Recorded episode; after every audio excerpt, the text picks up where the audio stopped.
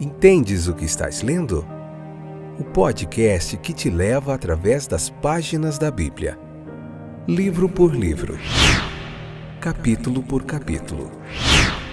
Uma exposição bíblica emocionante. Aperte os cintos e embarque comigo nesta viagem.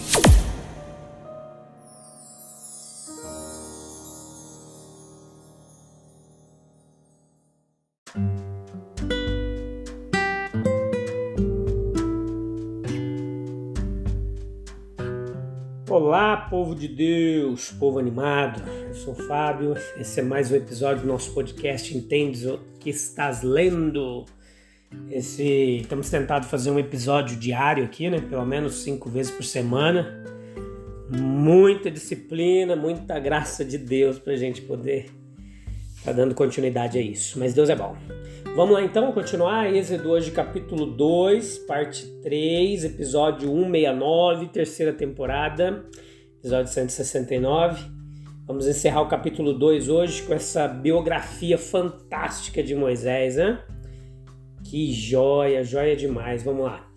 Então não sai daí, fica até o finalzinho, porque tem muita coisa legal para a gente aprender com a vida de Moisés muitos exemplos bons. Assista todos os episódios, não perca nenhum do livro de Êxodo, o de Gênesis, de, do livro de João sobre Jesus também tá muito legal. Tem muita coisa boa aí, muita teologia, muita história, muita geografia bíblica, muita coisa legal para a gente aprender juntos. Então vamos lá. Leia o capítulo, se possível, tá? Capítulo 2, leia em silêncio, em oração, com calma, devagar e depois escute a nossa explicação aqui para você entender bem o que o texto nos revela, fazer uma boa exegese aqui, uma boa hermenêutica. Nós ficamos constrangidos com a noção que se apega a nós de que a Bíblia é um repertório de bons exemplos. Isso é muita ilusão. Não é assim. Apenas um, Jesus, foi perfeito. Todos os outros homens e mulheres, os personagens da Bíblia, são imperfeitos, pecaminosos e são tocados pela graça de Deus que os perdoa, os corrige, os santifica. Nunca rebaixa o padrão moral para defender um personagem bíblico. Isso dá ocasião ao adversário e não traz nenhuma satisfação para o cristão. Nesse capítulo da biografia de Moisés, observe em sua conduta o errado, excesso de sentimento de indignação, o assassinato, os resultados imediatos dos pecados de Moisés foram fracasso, perigo, medo, fuga e atraso no plano de libertação de Israel. Moisés passou a viver uma vida forçada no deserto, lá em Midian, e isso tornou-se uma parte importante do treinamento de Moisés.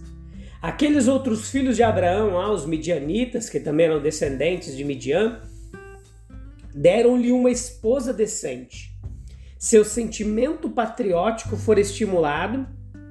Quando ele viu o egípcio golpeando o hebreu e agora seu senso de justiça estava indignado quando ele vê um hebreu golpeando outro hebreu.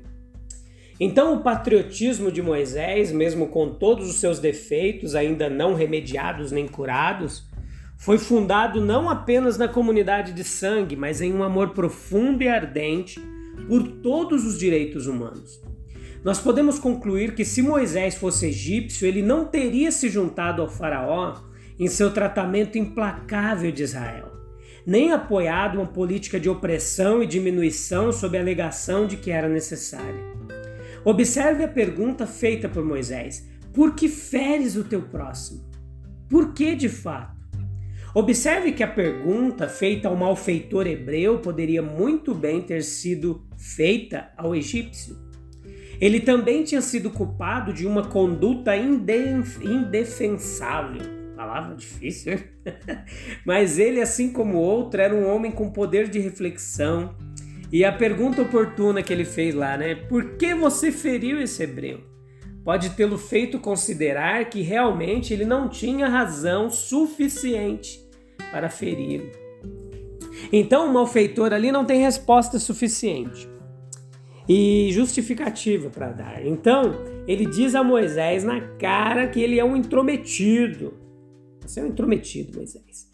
Quando os homens estão no caminho certo, eles saudam qualquer oportunidade de apresentar sua conduta em um aspecto favorável. Mas quando eles estão agindo errado, então eles fingem afirmar sua independência e liberdade. Moisés levou consigo lá para Midian todos os melhores elementos de seu caráter. Ele deixou alguns é, dos defeituosos para trás. Pode-se presumir que ele deixou muito de sua autoconfiança e foi curado em parte de sua imprudência natural.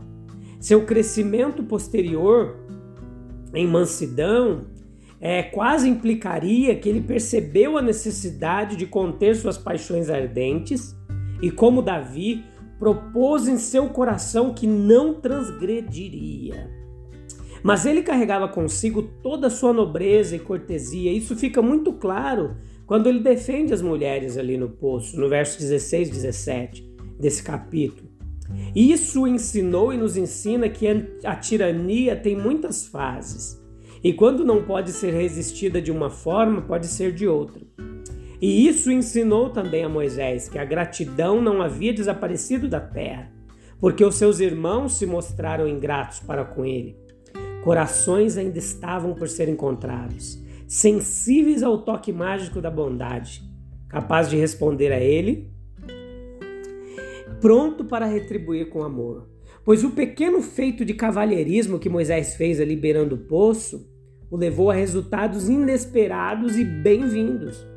Preparou o caminho para a recepção hospitaleira de Moisés por Reuel, que depois virou seu sogro, né? E encontrou para ele um lar em Midian, deu-lhe uma esposa e forneceu-lhe uma ocupação adequada.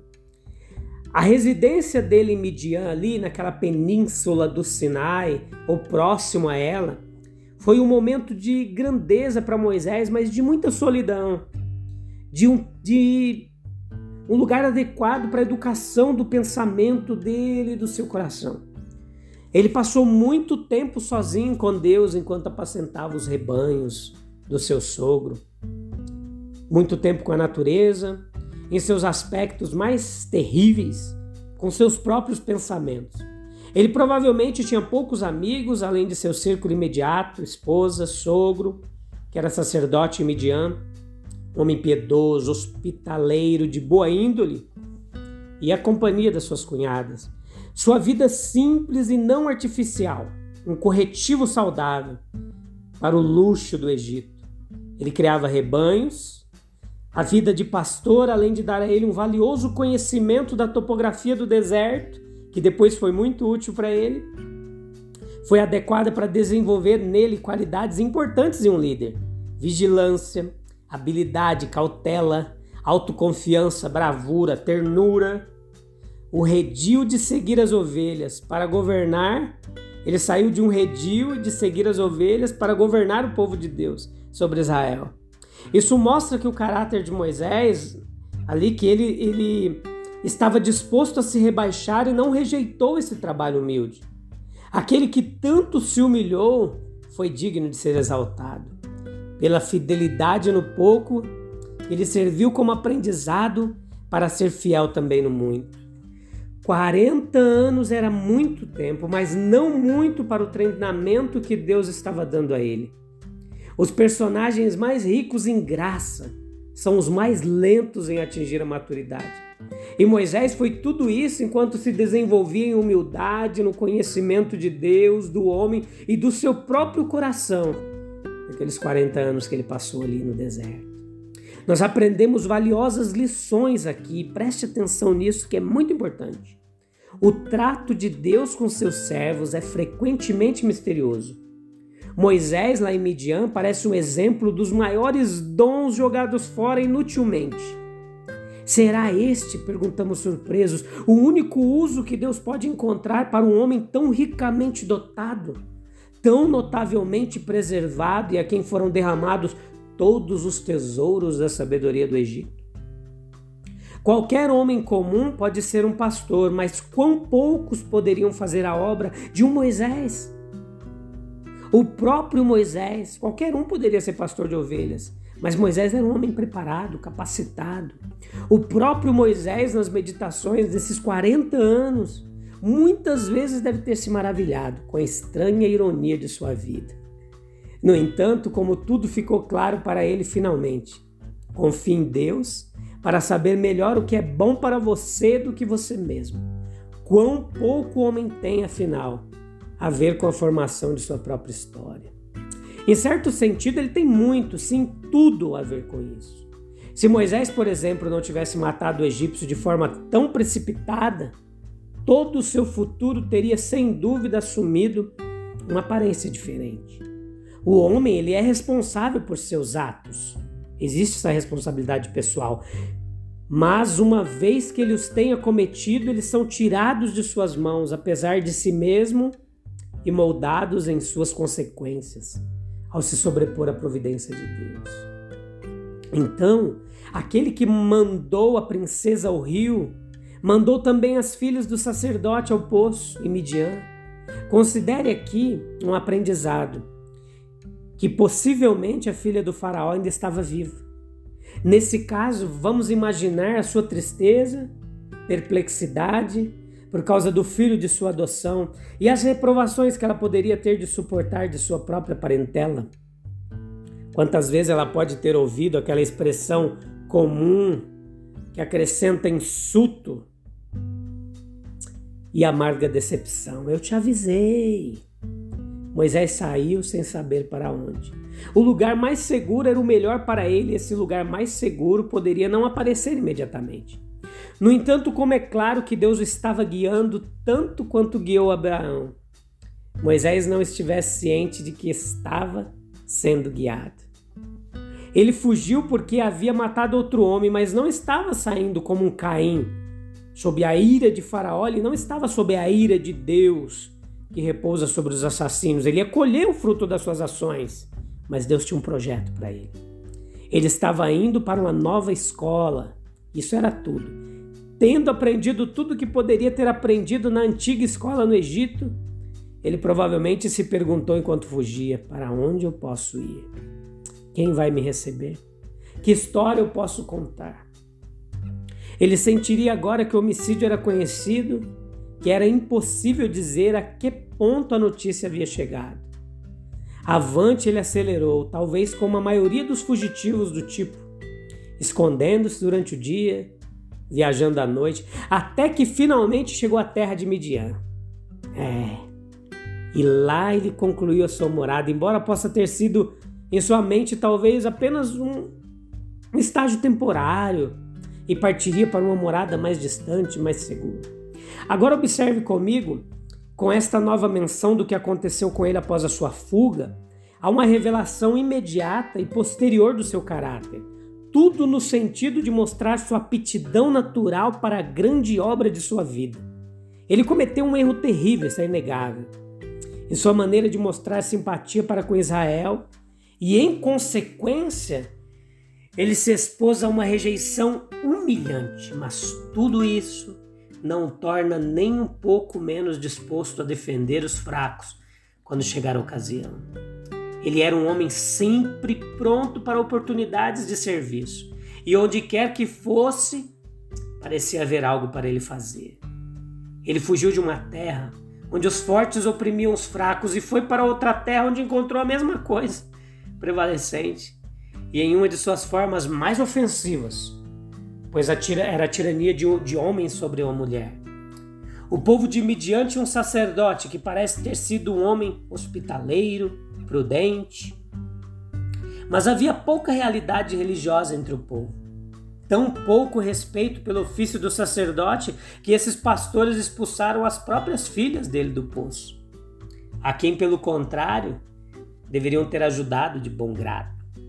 Não foi uma desventura ocasional para as filhas, mas uma experiência regular.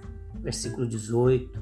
Nenhum desses pastores talvez já tivesse matado um homem, mas apesar de tudo, eles eram um bando de rudes selvagens. Moisés, por outro lado, embora tenha matado um homem, não é um mero bravo, rude, que dá pouco valor à vida humana e defendeu aquelas mulheres.